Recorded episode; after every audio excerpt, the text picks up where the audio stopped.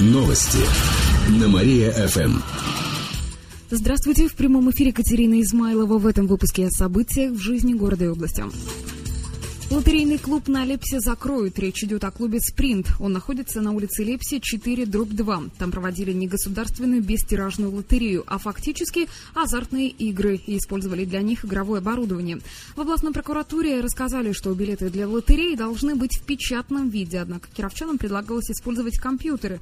Кроме того, машины заменяли билеты друг за другом, а значит лишали участников лотереи возможности выбора. Октябрьский суд согласился с доводами прокуратуры и постановил накануне закрыть заведение.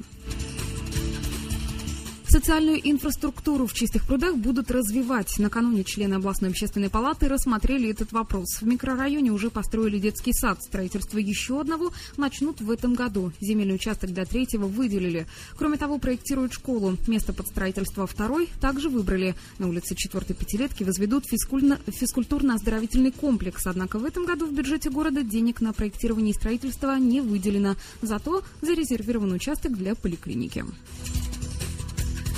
Экологи посоветовали сжигать новогодние ели. Это самый экологичный способ утилизации, считают в Гринписе. Так будет меньше после новогоднего мусора. Мы провели опрос на официальной странице Марии ФМ ВКонтакте. Большинство респондентов уже начали выкидывать хвойный символ праздника, так как новогодние каникулы закончились. А несколько человек убрали елки еще во время праздников. Более десяти опрошенных решили оставить елку до следующего Нового года. Кстати, многие считают, что она может пригодиться и после праздников. Наверное, нужно организовывать просто сбор и использовать в промышленных целях. Печку топить. Я бы сделал веник для бани. Сувенирчик можно, можно венок сделать из елки. Опять же на дрова. Чай заварить, ванну горящую сделать. Не рубить просто елки. Искусственные надо ставить.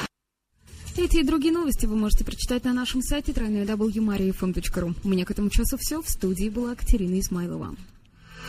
Новости на Мария-ФМ.